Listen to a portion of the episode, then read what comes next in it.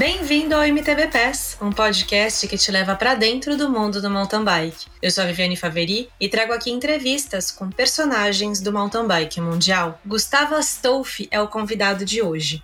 O Guto é um amigo de longa data, mas que também é conhecido entre muitos de vocês. Ele tem 39 ultramaratonas de mountain bike no currículo e, segundo ele, renasceu na quadragésima. Aliás, ele largou em todas as edições da Brasil Ride até hoje. Ele é um dos caras mais autênticos do MTB brasileiro, entende pra caramba de bicicleta, tem a pose de selfie em cima da bike mais copiada por milhares de pessoas e ama a cor verde. Guto, vamos começar pela pergunta mais importante de todas, que é a seguinte: a sua pose de selfie já está homologada pela UCI? Fala pessoal, tudo bem? Oi Vivi. Eu acho que é mais fácil a UCI proibir minha, minha pose de selfie do que homologar alguma coisa. Mas essa história da pose de selfie é engraçada. Né? O senhor começou uma brincadeira um dia e virou uma maluquice que hoje muita gente faz. Assim, diariamente tem, sei lá, 15, 20 pessoas postando e marcando, pedindo para eu compartilhar lá. É engraçado, isso é legal. E, cara, ficou muito boa, assim. É uma pose que realmente funciona. É, eu acho que ela tem movimento, ela dá, assim. É, ela tem uma emoção, né? Eu, sabe o que eu mais gosto dela? Ela faz uma coisa que eu sou muito hum. pra fazer andando de bicicleta e não fiz ainda, que é ter mesmo aquela imagem de videogame, né? Da terceira pessoa te filmando andando de bicicleta. Eu acho aquela cena muito, muito legal. E ela veio disso. Mas se você não tem um braço bonito ali, fica meio estranho, né? tá certo. então, quem quiser assistir, ver a pose do Guto, é só entrar no Instagram e colocar lá, arroba verdeciclista, que você vai ver várias selfies em vários cenários diferentes, mas muito mais comum na ciclovia do Rio Pinheiros, né? Esse lugar é homologado de treino para mim, pode ir lá, dá certo pegando esse, esse assunto e levando para o próximo, que é o, o, principal do nosso, da nossa conversa, você já tirou alguma foto em prova? Tipo, você tava lá numa stage race, tirou lá o, o telefone do bolso e fez uma selfie? Já, eu tenho, eu tenho selfie em algumas provas. Eu acho que eu tenho uma selfie na BC, não lembro agora. O que acontece? Cara, quando sério? você tá ali no último dia, aquilo é meio aquele rolo de champanhe do Tour de France, né? Tipo, a galera já, hum. já meio que decidiu as posições, ou outro que ainda tá disputando alguma coisa. E eu tenho, Brasil Rádio eu tenho, certeza. lembro até como é a foto. É, e na BC eu acho que eu tenho, uma, eu tenho uma foto na BC que eu sei que assim, nós estamos cruzando a linha de chegada no último dia. E eu tenho um, acho que no quinto dia, que a gente sabia que tinha um trecho que era o retorno para o acampamento ali, que estava mais valendo. Eu tenho uma foto com um pelotão gigantesco lá andando, bem legal. Eu preciso achar essas fotos, ideia de tanto, porque no Canadá aconteceu uma coisa que a gente criou uma quantidade de conteúdo assim incrível, que a gente mal conseguiu mexer em metade até hoje. Assim. Tá lá no meio. Em vídeo ou em, em foto? Ambos, em vídeo e em fotos. Tem muita coisa. E aí tá guardado para um dia de repente virar é, um, um filme. deles está sendo editado. O arquivo tem 4 horas e 20 por enquanto. Ixi. Na era do TikTok, acho que você vai ter que dar uma cortada. No, no Reels e TikTok tem que dar uma administrada nesse tempo melhor aí. E de onde veio essa paixão por corridas por etapas? Ah, eu acho que veio literalmente pelo slogan que a maioria delas usa, né? Pedalar, comer e dormir. Eu acho que isso é, é fantástico de você poder viver quase com um pró um pouco mais lento que eles, mas você ficar ali uma semana, três dias, cinco dias, oito dias, só pela prova, só pela prática ali do, do mountain bike. E eu acho isso fascinante, assim, eu acho incrível. Você pedalei hoje, aí tem aquela resenha com a galera, comi, dormi, vamos lá, amanhã tem mais. E essas provas é, têm aprendido com o tempo, eles conseguem fazer cada dia ser marcante por um motivo. E o, que eu mais gosto dessa coisa de ser cada dia marcante por um motivo é que você fica sempre, primeiro, na expectativa do que vai vir, e segundo, que a quantidade de história, de coisa que você tem para contar disso depois é muito grande. É muito legal você viver ali todo, todo dia um mountain bike numa semana e naquele ambiente que tá todo mundo fazendo a mesma coisa. Isso é muito legal. Mas você trabalha com bicicleta, você tem. Você é proprietário da Pedal Urbano, que é uma das principais lojas de bike do Brasil. E nas suas férias, em vez de você ir fazer um passeio cultural e explorar um lugar novo, mudar de assunto, você faz uma imersão maior ainda no mundo da bicicleta. Não cansa? Cansa, Mas é, é até engraçado falar. É uma imersão, mas ao mesmo tempo a stage race é muito diferente do meu dia a dia na loja, assim, né? Eu com certeza eu gosto muito mais de pedalar do que de trabalhar, todo mundo. E no ramo da bicicleta não é nada diferente.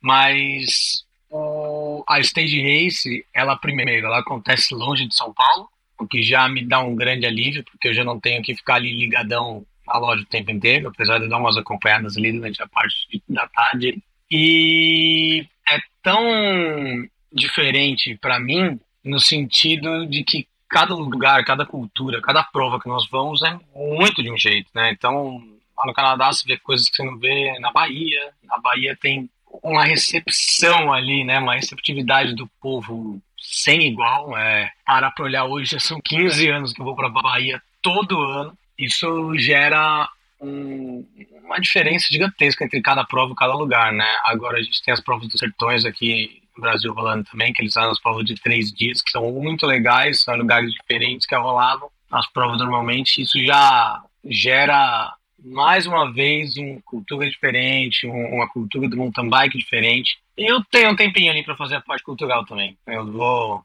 sempre dar. Eu sempre quando eu vou, quando eu tô de férias mesmo, procuro pegar uns dias antes para ficar, uns dias depois para conhecer melhor. Sempre dá para conhecer, mas bicicleta me mantém vivo e bem vivo, assim, eu gosto bastante. Esse programa com o Guto tá sensacional, né? Mas o que é mais legal ainda é que eu tenho um código promocional, é o MTBPS 300, tudo junto em maiúscula, para você ter um desconto de 300 dólares na sua inscrição para a BC Bike Race de 2024. Esse código é válido até 29 de fevereiro, então corre lá, conversa na, em casa, conversa com seus parceiros de treino ou parceiras de treino para você se organizar e vir comigo, vir com a gente na BC Bike Race 2024. Espero você lá. Eu, cada vez que eu fiz uma corrida por etapas, e você já fez muito mais que eu, é, eu tinha a sensação de que quando eu voltava para a vida normal, para a realidade, eu estava deixando para trás, é, eu estava saindo de um universo, de uma bolha incrível, de magia e de momentos muito difíceis e momentos muitos de glória, de in, inesquecíveis. E quando eu chegava em casa, ninguém entendeu o que eu passei, o que eu vivi, assim. Só as pessoas que estavam lá também. É, é um, um luto, assim, que rola, né, quando acaba. Como que é isso? Porque, de certa forma, isso acaba te excluindo um pouco da vida real, né? Você volta e você fala, cara, não me encaixo aqui. Como que você lida com esse blues pós-prova? A gente fala que é a ressaca pós-stage race, né?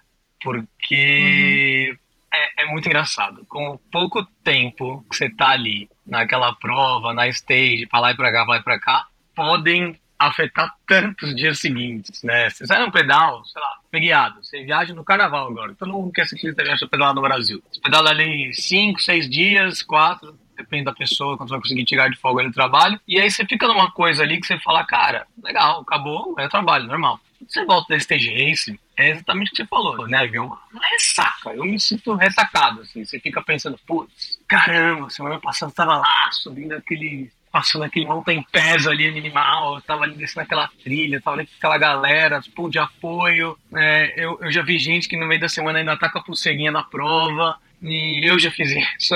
E de repente aquilo acabou. E aí acontece uma coisa muito louca que durante a prova, várias vezes você fala assim, o que, que eu tô fazendo aqui? E esse momento que acaba é de uma quebra tão grande, uhum. eu, eu demoro para começar a pensar qual vai ser a próxima. Eu demoro, assim, é, não é muito rápido. Mas é uma coisa que já fica ali, assim, sabe? Pim, pim, pim. E aí, qual o próximo? Qual o próximo? Você sabe que vai precisar ter ah, muito vai projeto, ter, vai ter, né? vai ter.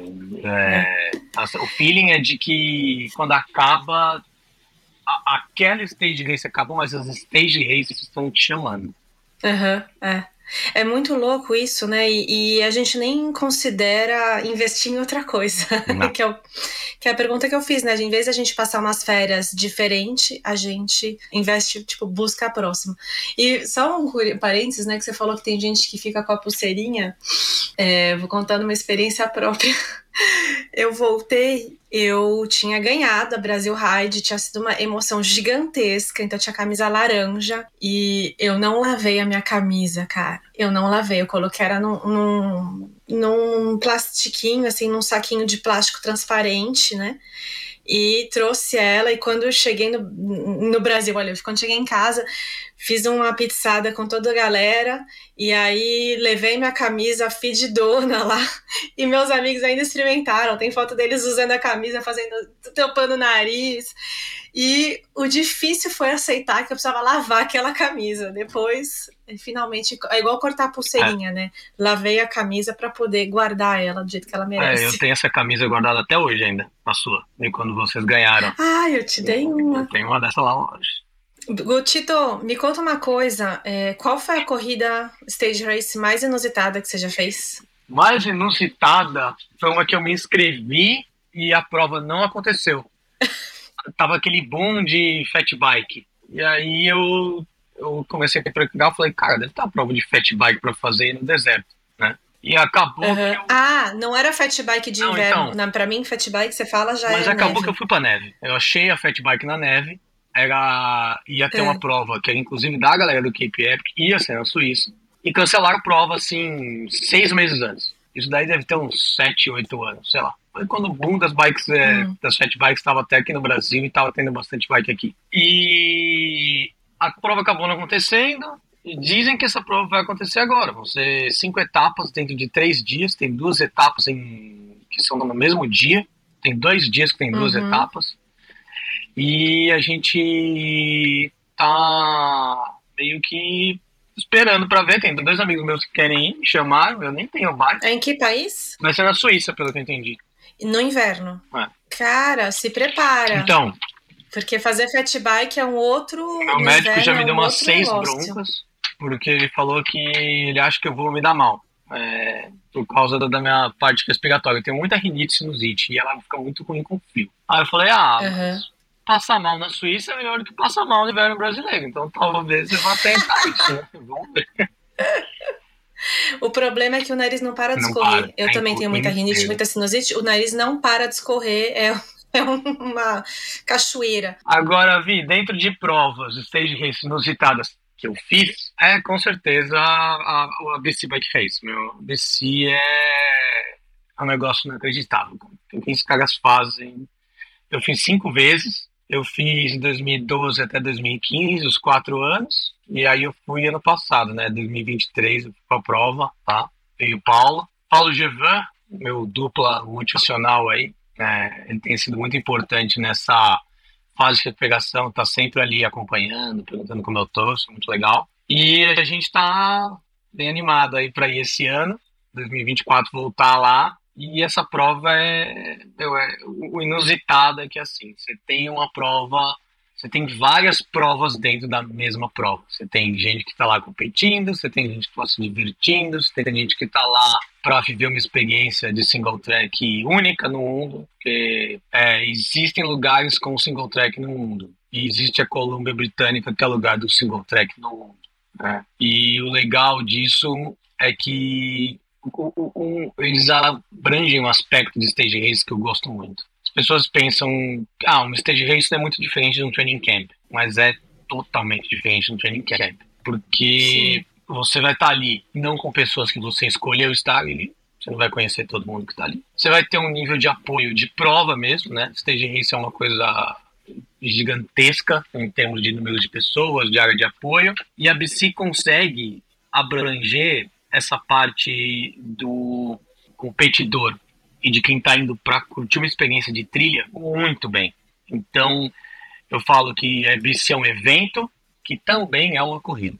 Tem que levar em consideração também o percurso, porque cada corrida é uma curadoria de caminhos de percursos muito especial que os organizadores trabalham por meses para conseguir direito de passagem, manutenção, é, encontrar logística que funciona. Então, isso também está incluído, tem que incluir nesse investimento, porque você vai fazer um training camp, você tem que montar essa logística por conta própria. Você que vai bolar o que você vai fazer, você tem que fazer pesquisas, tem que ver o que, que dá para fazer. Às vezes tem que deixar algumas coisas de fora. Você não vai conseguir fechar E na stage race a trilha não vai estar tá específica para você poder andar rápido. É, as pessoas com quem você vai cruzar não estão na mesma vibe. Então, assim, tem é, muita coisa nesse que tem que colocar nessa conta, né? E que é o que deixa a experiência tão especial, mais especial do que um training camp.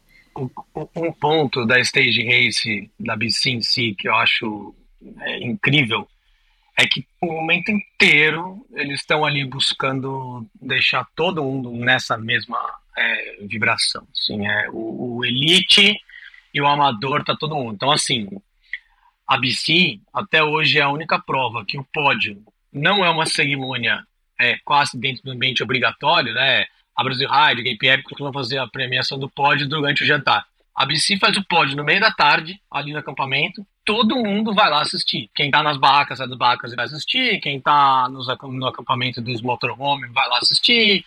Quem tá em hotel, sabe o horário, vai assistir. Então, assim, é muito legal é né, uma festa o tempo inteiro, assim. É um momento de happy hour, né? É, a, a BC é um happy hour de sete dias, que você também anda de bicicleta. É incrível. Assim. E qual que é o nível técnico para uma pessoa estar tá preparada para ir para a BC Bike Race e aproveitar? É, isso é uma coisa muito curiosa que eu acho que é proporcionado pela essa parte da curadoria das trilhas que você falou, que a Colômbia Britânica tem um nível de construção de trilha inimaginável no mundo, né? Eu, eu, depois eu posso falar um pouco de números de coisas que eu vi em cidades pontuais assim que a prova nem passou, mas imagina uma prova que a, uma cidade que a prova escolheu deixar de fora esse ano, que é uma cidade que sem passar, a cidade de Squamish, tem 400 quilômetros de single track.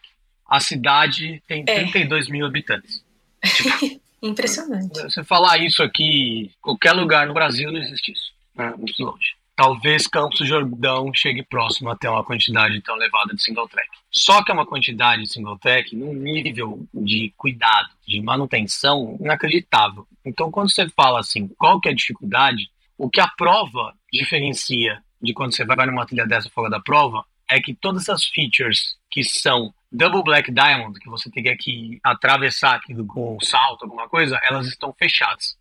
Para não pegar a pessoa uhum. desprevenida num ambiente que você está ali competindo e não deu tempo de ver que é uma Black Deck, uma Double Black Diamond, e você entrou naquilo com tudo. Isso está fechado. Isso não tá aberto. É, até porque para você fazer esses obstáculos, você precisa olhar antes, analisar, ver uhum. como ver a velocidade que você entra. Você não faz isso não cego. Faz. Então, na prova, eles preparam a linha B para todo mundo poder rodar no mesmo nível de segurança. Exatamente. E para ser igual, para ser igual para todo mundo, né? Para o cara local não ter uma vantagem em cima dos visitantes. Que teria, né? né? Essas assim. linhas da Black Diamond normalmente elas corta o morro em linha reta, né? Então você consegue uhum. cortar muito tempo. É, e aí entra uma coisa muito comum no single tracks, que o quanto vai ser técnico é o quanto você soltar o freio. Então, a BC é uma prova que permite uma pessoa que não é super técnica de ir lá e completar ela não vai ser fácil. Entendi. Tá? É, tem lugares com inclinação grande para baixo, mas sempre, sempre, sempre, onde tem essa grande inclinação, eles procuram fazer a linha que existem os switchbacks muito próximos um do outro, então você está sempre cortando na velocidade. E como a curva é uma parede, uhum. é muito difícil de você errar aquilo e passar reto, que é o medo de qualquer pessoa numa curva. Então, a, a coloca dentro do ambiente de trilha o tempo inteiro. O dia que teve mais estradão, foram dois quilômetros que a gente usou para chegar das trilhas e para sair das trilhas. E dá um alívio, né? É, tem hora que você fala, cara. Tipo, você quer descansar o braço. Não, você quer descansar o braço, você quer comer, você quer tomar água com a garrafa, quer. Quem tem mais dificuldade em trilha, eu recomendo muito que vá com o estilo de hidratação, para você ter a mangueira aqui fácil.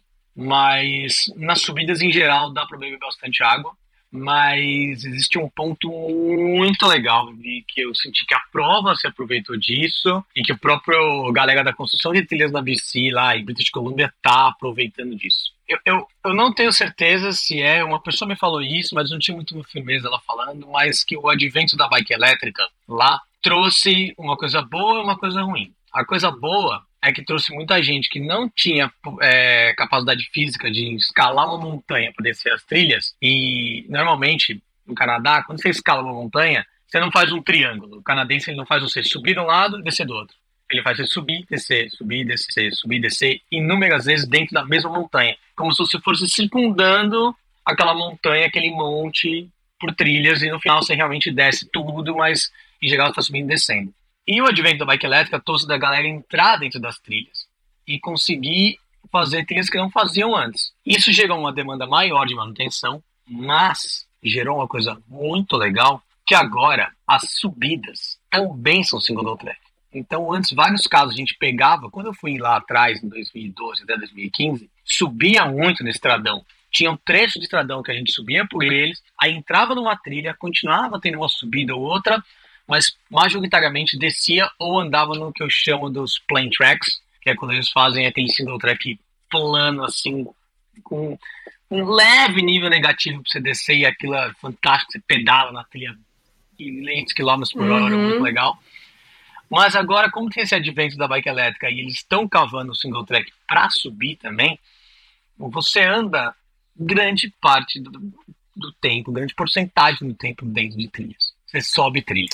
Porque a galera que antes é, queria fazer mais downhill, pode subir pedalando em vez de subir de, de carro ou de quadriciclo. Exato. Eles tinham aquele.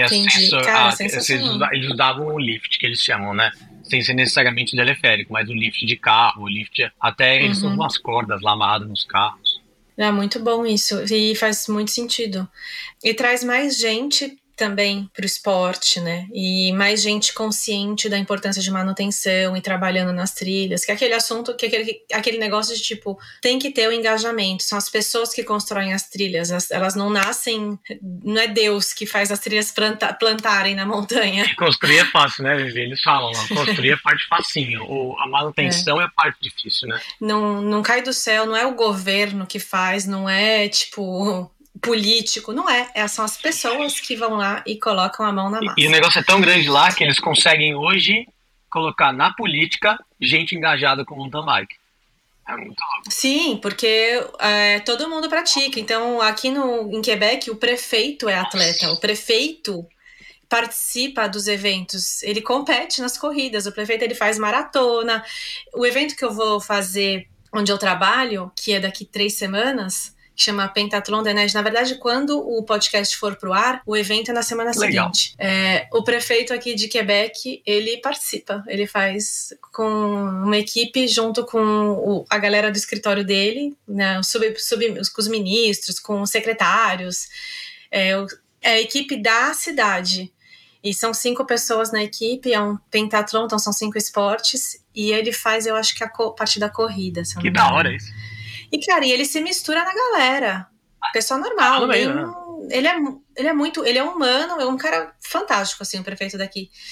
E não é o único, assim, tem vários líderes de como, que participam das provas, né? Então, é, e celebridades também, muitas. Então, é, é o apoio comunitário que faz o esporte acontecer, mais do que políticas públicas.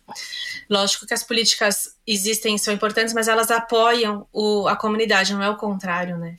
Quem nasceu primeiro o ovo ou a galinha, aqui nesse caso, as pessoas, o engajamento das pessoas. A gente estava num dia lá depois da prova em Paulo, eu lembro, era uma quinta-feira, e lá tem aquele esquema meio no verão, né? Que a galera meio que trabalha ou de manhã ou de tarde, só metade do período, e aí ele tira o resto do dia de férias. As férias tem é, os dois meses, mas a galera tá trabalhando e tá de férias. É muito louco. Eu acho genial, inclusive, porque é, a gente falou de férias lá no começo. Eu sou uma pessoa que eu não lido bem de eu pegar e ficar 30 dias sem trabalhar. Não consigo fazer isso. Me irrita. É, primeiro que é, é uma empresa que é minha, é loja, né? Pedal urbana eu não consigo assim, ah, deixa lá.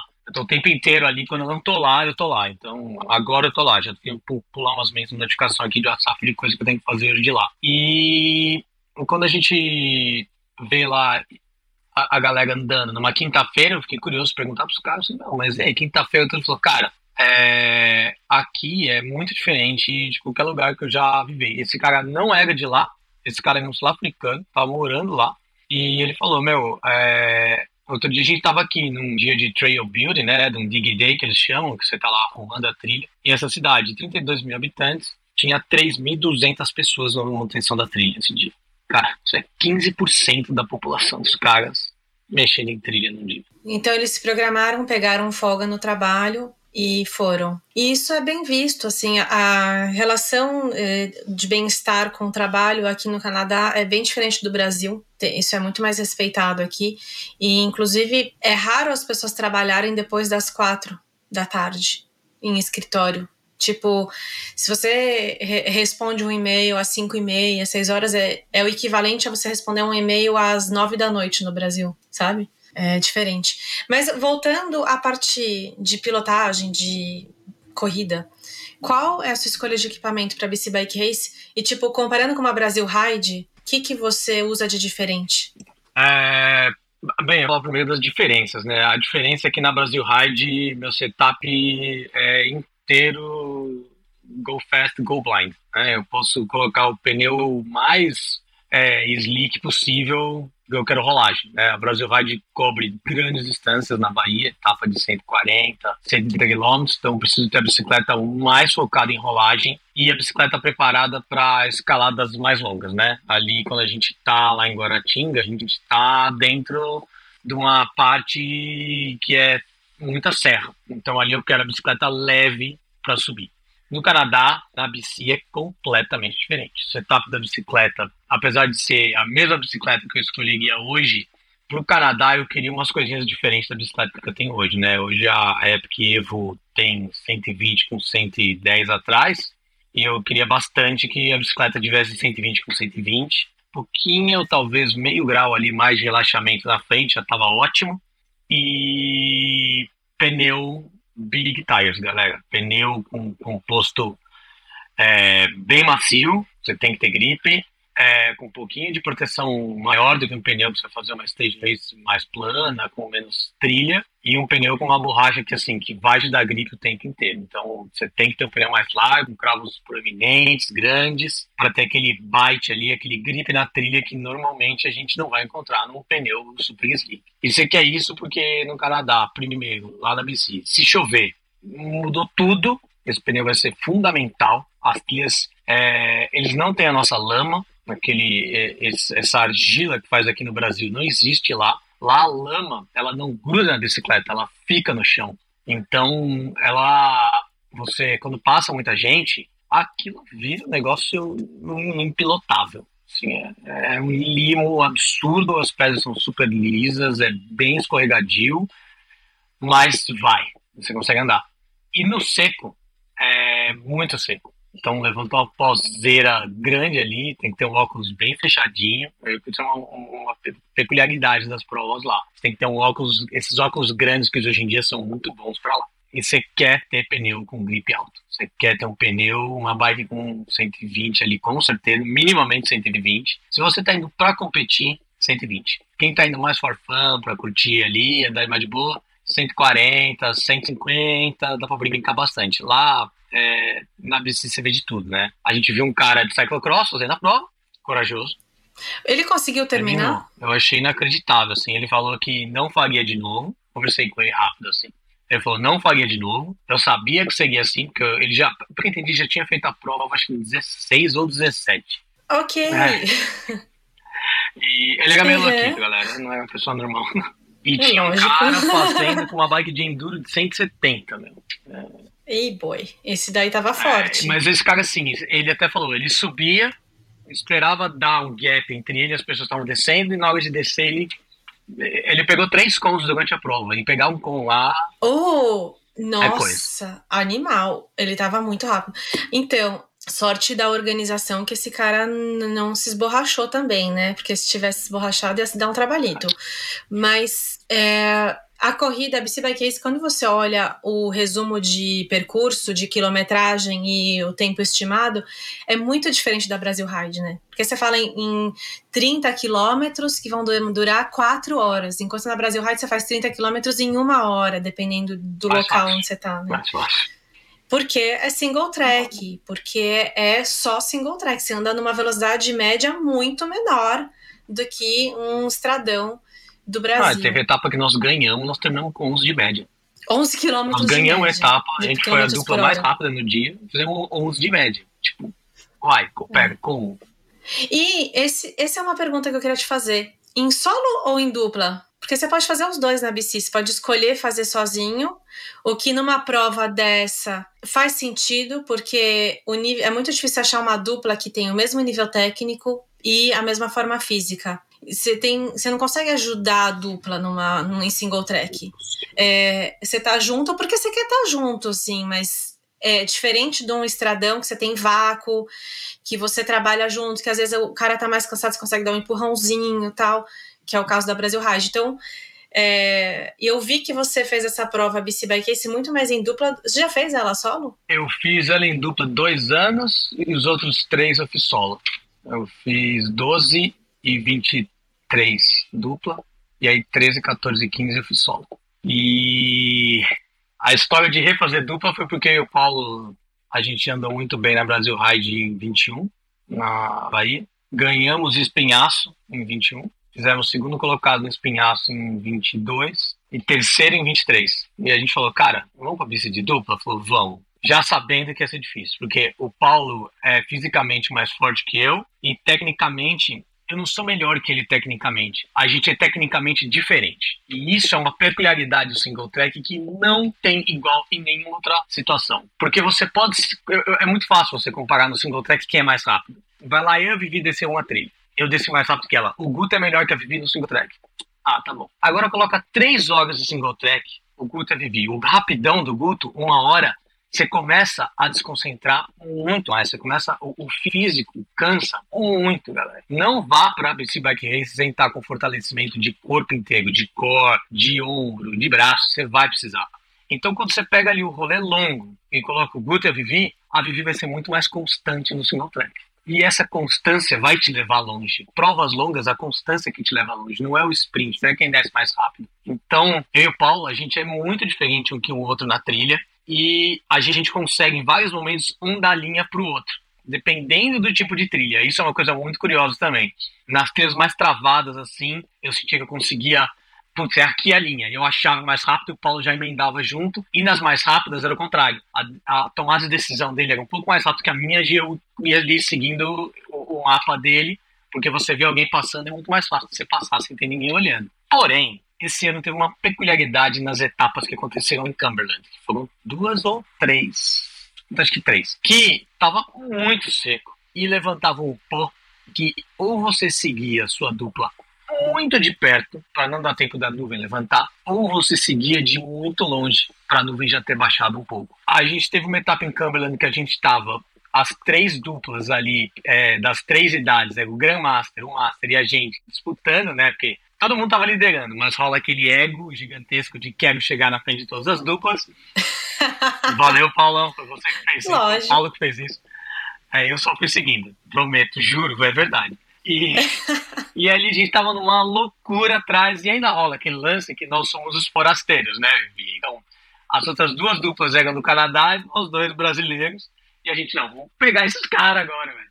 A gente, a gente, quando chegou neles, logo na parte final da prova, que é justamente onde eu e o Paulo crescemos, né, a gente tem um endurance muito bom, então a gente chegou neles no final da prova, e começou aquela maluquice ali, os seis caras dentro da trilha, e aí um conseguia passar na frente, outro pegava em algum momento, tudo tentou um estradão sem passar. Só que o pó é tão grande que teve uma hora que os seis meio que falaram, galera, tá perigoso isso, eu tô enxergando nada.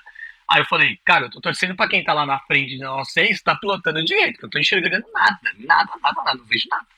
E essa coisa da dupla, Vivi, foi porque a gente sabia que em dupla a gente teria talvez uma chance de um pódio, e solo não. Porque solo lá os uhum. caras é o CI level.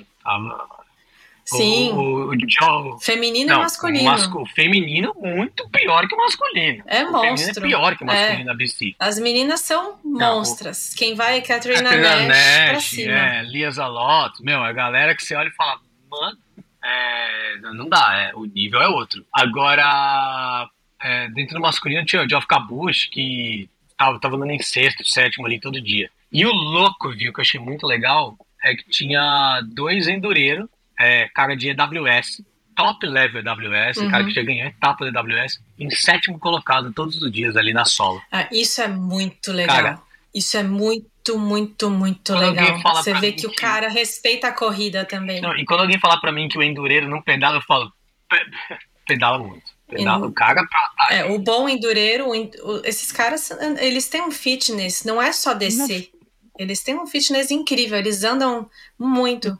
Quem anda bem, anda de cross country bem. É, é isso, né? E, e, isso é comum aí, né, Sim, é comum e os caras, só, os caras pilotam qualquer bike, na verdade. E tem forma física e treina, treina de verdade, faz um treino de atleta completo, né? É, a gente tem grandes atletas no Brasil também que, que fazem isso. E, Yoguto, é, você teve um acidente ano passado na Brasil Ride que não te permitiu terminar a prova. É, você renasceu nas suas palavras, a gente acompanhou, você compartilhou muito nas redes sociais e ao mesmo tempo que acho que a gente de te acompanhar te ajudou a passar por isso, é, te ver passar por isso também foi é, muito impactante, assim. A gente vê a sua humildade, você compartilhando sua, sua vulnerabilidade, sua fragilidade também, acho que tocou muita gente, né? Aliás, um parênteses, desde que a gente se conhece até agora, você virou um influencer. você tem 30 mil seguidores no Instagram. Irei. Tô chocada, mas é, faz muito sentido. Faz muito sentido que você gosta de compartilhar, você fala de coisas importantes, você traz assuntos importantes, a discussão é autêntica, igual eu falei na introdução, e isso é muito bom. É, como que está a sua recuperação e é, e o quanto isso impacta o seu plano para voltar para a BC esse ano, porque, cara, eu vou para a BC esse ano, eu estou muito feliz Vou com saber. isso. É um sonho, é um sonho desde 2012, quando eu comecei a pedalar e a gente se conheceu. E tava lá Eric Aze, Daniel Liperti, Dudu é, e mais uma galera. E você, e todo mundo tinha voltado da piscina aquele ano. E eu falei, eu quero ir, eu quero fazer esse negócio, mas eu tinha que me preparar fisicamente para ir. Demorou muitos anos quando eu estava fisicamente pronta e tecnicamente pronta. Eu não tinha como ir por causa da agenda de calendário de competição profissional. E agora as coisas se encaixaram, os astros se alinharam e eu vou. E meu, eu queria muito que você estivesse lá, assim. Para mim, se você não for esse ano, juro que vai ter um vazio no meu coração. Porque quando eu, eu pensei também. nesse eu pensei em você. é... Como que tá? É, eu queria falar de partes aí, vamos lá. É, essa coisa do influencer é muito louco, Vivi. Eu, eu amo bicicleta demais, mas acima de tudo eu acredito que bicicleta pode mudar o mundo, e muda o mundo, tá? É, o, o, simples fato da pessoa se locomover numa cidade como São Paulo, Quebec, ou lá em Sertãozinho de bicicleta, muda o mundo. É, eu acredito muito nisso o jeito que eu gosto de defender isso é trazer a bicicleta não só para o transporte, mas para o esporte. E eu acho que esporte, tudo que é gostoso, todo mundo quer fazer, né? O esporte tem esse lance recreacional, de lazer, tudo, então acho mais fácil trazer a pessoa para o esporte do que para o desafio de pedalar numa cidade que eu considero muito mais difícil do que fazer uma stage race. Agora, o meu acidente que eu renasci foi o seguinte, né?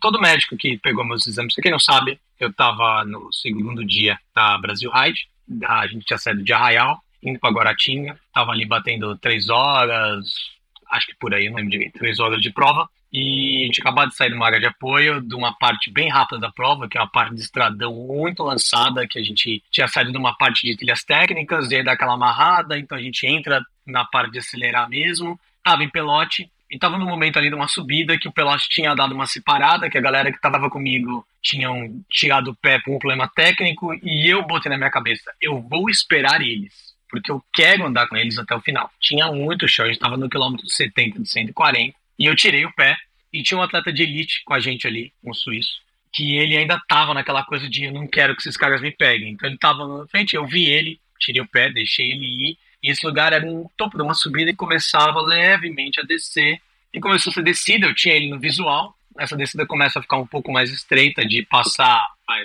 largura de um carro e meio, mais ou menos, em trânsito normal, e tem uma curva grande, a gente estava a 55 por hora, é, o último registro de velocidade que meu GPS tem. E dentro dessa curva, ele fez a curva, não via mais ele. E quando eu cheguei no ponto dessa curva, aquela uma curva grandona, ela fecha no final dela. Nesse lugar que ela fechava, tinha uma van, uma besta, na contramão, no meu lado da curva. E eu, a 55 km por hora, não tive nem chance de frear. Eu não lembro se eu consegui frear. Meu Deus. O que eu lembro foi que eu falei assim, nossa, aquela sensação de eu empurrei a bicicleta para frente, como se eu fosse puxar um manual, para a bicicleta pegar primeiro, e a Epic pegou primeiro, Eu vou até te contar uma coisa que ninguém sabe, todo mundo quer saber o que aconteceu com a Epic, eu vou contar agora. Ninguém uhum. sabe, isso aqui é novo. Exclusiva. A gente gosta de exclusivas. A Epic destruiu a Fox 140 dianteira, quebrou por dentro, né? O tubo abalou por dentro, o tubo dos extensions da suspensão. E o quadro quebrou uma parte interna dentro da caixa de direção, uma trinca, que provavelmente ela corre inteira pela caixa de direção por dentro, não dá para ver. É, dava para arrumar isso, mas eu não vou arrumar o quadro. É, a gente está aguardando aí o seguro que vai cuidar dessa parte. É, eu não vou arrumar o quadro porque eu acredito que aquela bicicleta fez cumprir o seu propósito e eu não acho que uma bicicleta arrumada que teve um impacto tão grande vai oferecer a mesma segurança futuramente para mim ou para qualquer outra pessoa que vai comprar essa bicicleta. Esse quadro vai provavelmente virar literalmente um quadro de parede Brasil Ride 2023 e eu sobrevivi graças a essa bicicleta. A época absorveu todo o impacto. Ela foi meu capacete, tanto que eu não bati a cara no carro eu bati meio de peito, bati o ombro esquerdo primeiro e bati o direito depois, joelho, perna, tudo. Minha pior lesão foi no ombro, eu quebrei a ponta do úmero e eu renasci. Eu falo que eu renasci porque todo médico que vê os exames, olha os dados do GPS fala, cara, se você tivesse batido essa cara, dificilmente você teria saído tão ileso quanto você saiu, se é que você teria saído. E quem quiser Tá lá no Instagram, tem um vídeo bem chocante uhum. sobre isso, é pesado. Tem a foto da besta com a sua cara. É a foto da besta com a minha cara lá. Lógico que rolou uns memes. Essa foi a primeira coisa, assim. Deu 30 minutos que eu tava com o celular, um amigo meu falou, Guto, já pode? Eu falei, já pode. E aí começou é, quando, Depois que viram que você tava ok, assim, né? Exato. E parabéns pela sua, pelo seu reflexo, pela sua habilidade de lidar com isso. Acho que foi totalmente reflexo mesmo. Fiz isso, acho que totalmente assim. Ai, porque eu, eu lembro, vi que assim, do momento eu não cheguei a pagar, eu lembro de tudo. Então, assim, eu, eu lembro que assim, do momento que eu vi a besta até o momento que eu bati nela, e eu lembro de eu bater nela, da sensação de eu bater nela, não teve dois segundos. Foi muito, muito em cima. Uhum. Muito, muito em cima. É... As pessoas muitas vezes querem achar culpados, mas é porque, pelo que parece, aqui. tinha uma pessoa, na, o ciclista que estava na sua frente foi para contramão. É, ele foi para contramão porque é meio, é, o, o, o, eixo da curva é a contramão. Assim, e, Naquela velocidade. E como é uma pista menor que um carro, de estrada de terra rural, eu, eu, eu não consigo falar. Eu falo que a besta estava na contramão porque ela estava do meu lado, mas ela estava no pedaço que é a coube. É, se você olhar o vídeo lá, a parte que ela tá, do outro lado passava uma bicicleta e meia, talvez. Eu teria passado se ela tivesse do lado certo. Mas ela também estava ali fazendo uma curva numa estrada de terra, parece um ciclista, e o ciclista tirou para um lado ela tirou para o outro. Essa tirada para o lado que acabou me colocando no lado que eles tiraram. Eu não enxergo muito culpados, é bobeira fazer isso. Uhum. Foi um grande azar, né? Uma grande falta de sorte também do motorista que deve ter ficado. Quem está andando de bicicleta a 60 por hora tem que saber que você está andando de bicicleta a 60 por hora. É considerado alta velocidade, é impacto de alta energia. Então. E agora você já está pedalando, você já está fazendo longas distâncias, mas você ainda tem algumas. Você ainda está em processo de recuperação, fisioterapia, você tem limitação de movimento? Ah, eu andei de mountain bike uma vez, não foi gostoso. Curiosamente, subir técnico foi muito mais difícil do que descer técnico porque descer eu consigo ficar pressionando a bicicleta, né? Subir você tem que vir tirando a frente da bicicleta dos lugares. E eu, também não desci trilha técnica, eu tenho certeza que vai atrapalhar quando começa a questão de você também ter que botar a frente em alguns lugares, porque é como se o retorno desse ombro tivesse mais lento que o do outro.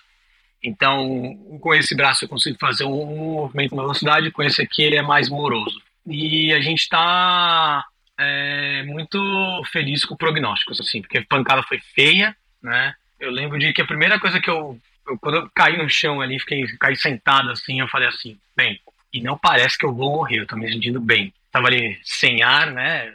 É esse momento que você vê que o negócio deu certo, você fala, nossa senhora, graças a Deus. E aí eu, eu testei se eu sentia minhas mãos, eu sentia, sentia muita dor no braço esquerdo. E eu senti, eu senti, senti meus dedos dos pés. Eu falei, bem, eu tô sentindo tudo, então tá beleza. E foi muito engraçado, que nesse momento eu voltei a escutar o som. Eu não tava ouvindo o som. Então do nada eu vi o som fazer e eu voltei a escutar as pessoas falando comigo. Guto, Guto, Guto, Guto. Falei, caraca, o que que rolou, velho? E eu tô bem ansioso de que eu consiga ir pra BC esse ano. Esse é um dos pontos. Eu só vou pra BC se eu tiver a certeza que eu consigo pilotar uma bicicleta como eu pilotei ano passado. Porque eu sei que eu ficaria frustrado de não conseguir fazer isso. Até porque é um grande investimento, né? Exato. Financeiramente é caro. É, viagem internacional, hospedagem, alugar.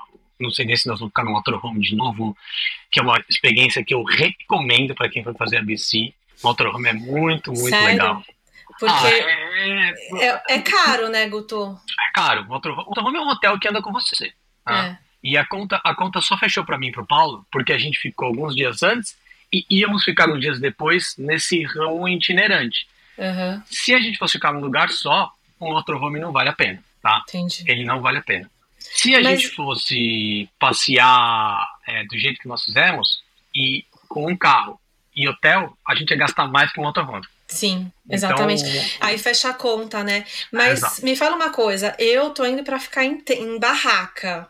Será que não vai ser muito perrengue? Ah, barraca sempre é perrengue, né? Mas barraca é aquele perrengue controlável. Eu reparei que as barracas desse ano da BC são umas barracas bem novas. Coisa que parece que tem no Uhum. máximo dois anos. Muito E as barracas estavam muito, muito, muito novinhas. Eu não vi ninguém reclamando. Tem colchão? É, tem. Não, você tem que levar. É, Ah. Tem que levar um colchão.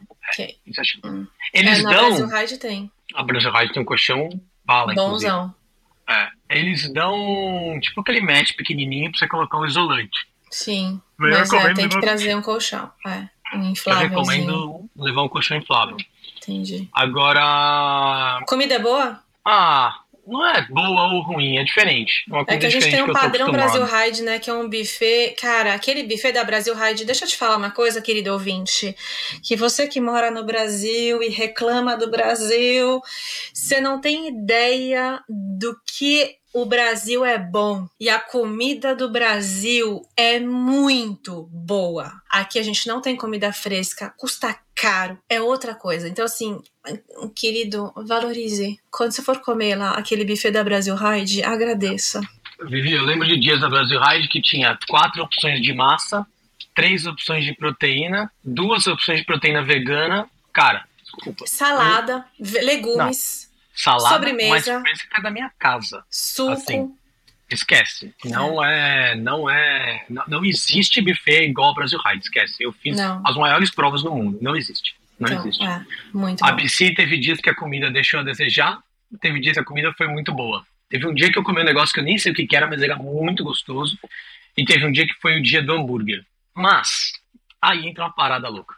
Combina com a prova, entendeu? Porque a prova tem essa. Ah, mas tem gente que tá lá correndo e tal, tal, tal. Beleza. Esse dia eu senti a comida, pra mim, faltou. É, faltou reposição de carboidrato. A gente se virou e fez o nosso. Mas, o rango tava bom. O hambúrguer era gostoso pra caramba. Eu Uhum. adorei comer hambúrguer na prova. É, eu sempre como. Na Brasil Ride tem um dia lá que eu vou comer hambúrguer e batata frita porque meu corpo tá pedindo aquela gordura, assim. É uma coisa inexplicável. Eu sinto a mesma coisa. Tem uma hora na Brasil Ride que você fala, É. cara, é o dia do lixo na Brasil Ride. Deixa eu botar É. uma pizza com sashimi aqui, porque eu tô precisando. Nossa, lá em Arraial da Ajuda tem até a hamburgueria que a gente bate cartão lá. Uma delícia lá, né? Muito bom. Lugar é demais. Guto, e assim, pra terminar o papo, pergunta meio assim, difícil, não sei se vai conseguir responder. Wanda. Se tivesse que escolher uma, qual que seria? A BC Bike Race ou a Brasil Ride? Depende. Depende de duas coisas. Se não tiver questão financeira, bem, vamos falar assim. Pessoa que não fez nenhuma das duas, tá? Você, ouvinte, não fez nunca nenhuma das duas. Você tem uma condição financeira bacana e você quer viver a maior experiência de single track do mundo. Vai fazer a BC, tá? Você quer fazer a prova que vai mudar a sua vida, você faz a Brasil Ride. Caramba. Aquele papo que o Mário fala, que todo mundo acha que é papo, que é more than a race, stage in your life. A Brasil Ride é o que me colocou no rumo de fazer 39 stage races até hoje e largar em 40. Eu É. concordo com você nisso tudo. Mudou minha vida. A Brasil Ride é bate-cartão. Não existe a possibilidade de eu não fazer a Brasil Ride. Cada uma é diferente. É, mas eu, desde que eu comecei, eu não fiz a BC. Às vezes por grana, que eu não queria investir tanto. Às vezes porque não casava a temporada mesmo. Mas a Brasil Ride, ela é a temporada pra mim. Então, assim, é, e especialmente a prova na Bahia, muito importante pra mim. Hoje, as outras duas provas que estão aí prometidas no calendário já conseguem até me fazer questionar se eu preciso mesmo para Bahia, que é Espinhaço, que eu adoro, e a maravilhosa prova que vai rolar. Essa eu tô ansioso que vai rolar lá em Pignópolis. Pignópolis é fantástico de andar de mountain bike, muito legal. legal, e é bem diferente. Uhum. Mas essa pergunta é difícil. Se tivesse escolher uma, eu acho que tem que pensar muito primeiro na grana. O Brasil Ride é, a Brasil Ride é uma prova barata, pelo que oferece. É, a galera fala, ah, mas é caro. É, é caro. Fazer uma prova de sete dias no meio da Bahia não é barato. Mas comparada com as outras, ela é muito barata. Uhum. Então, eu acho que a pessoa tem que escolher primeiro por grana. Agora, como uma experiência de trilha, de single track, a BC é, é um negócio incrível. Não existe, não existe no mundo. Então, assim, é porque é difícil lugar que tenha tanto single track disponível como o pessoal em British Columbia tem da BC Bike Race. Sensacional. Cara, obrigada. Obrigada por isso tudo, obrigada por compartilhar tanto. A gente tem muito assunto, né? Mas aqui o objetivo hoje era tentar enquadrar esse. Você está sempre bem-vindo para voltar aqui para trazer outros, outros assuntos, outros questionamentos, outras histórias que eu sei que tem. E tem alguma coisa que você quer divulgar, agradecer os seus patrocinadores? Tem. Eu quero agradecer demais a galera da Pedal Urbana, que é a minha empresa, a galera que eu escolho tá lá, mas eu também acho que sou escolhido por eles, porque o nível de dedicação que eles têm é superior de um colaborador, não é de uma pessoa que é um funcionário meu, são pessoas que vivem aquilo como parte dela. Eu quero agradecer a galera da BC e a galera da Brasil Ride, eles são super, é, eu vou falar a palavra abrangentes comigo, porque eles abrem um leque de opções para a gente fazer as coisas funcionar muito legal. Hoje eu tenho cupom de desconto nas duas provas. Quem quiser, tá toda hora postado lá no meu Instagram. Qual que é? Na, o da Brasil Ride não definiu esse ano ainda, vai sair porque as inscrições não abriram, mas o da BC esse ano é Slowest Guys 400, é, o S e o G maiúsculo.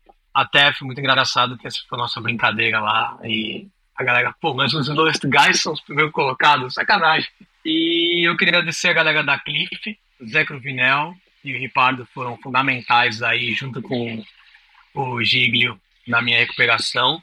O Iago, o Iago é meu preparador físico, que me ajuda demais. A minha amada Juliana Gomes Pereira, minha médica particular e namorada aqui de casa. Lívia, minha Nutri, que mudou meu aspecto. Gente, nutrição é 80% de se andar bem de bicicleta com performance. Achem uma nutricionista boa. Sem ela, estamos perdidos. E a Vivi, que faz esse trabalho fantástico aí no MTBPS, com a galera do MTBPS, que é, vou te falar que foi um gás a mais você falar aí da, da BC, que realmente eu não tinha parado pra pensar que fazer a BC com você ia ser muito legal. Eu acho que ia ser muito legal.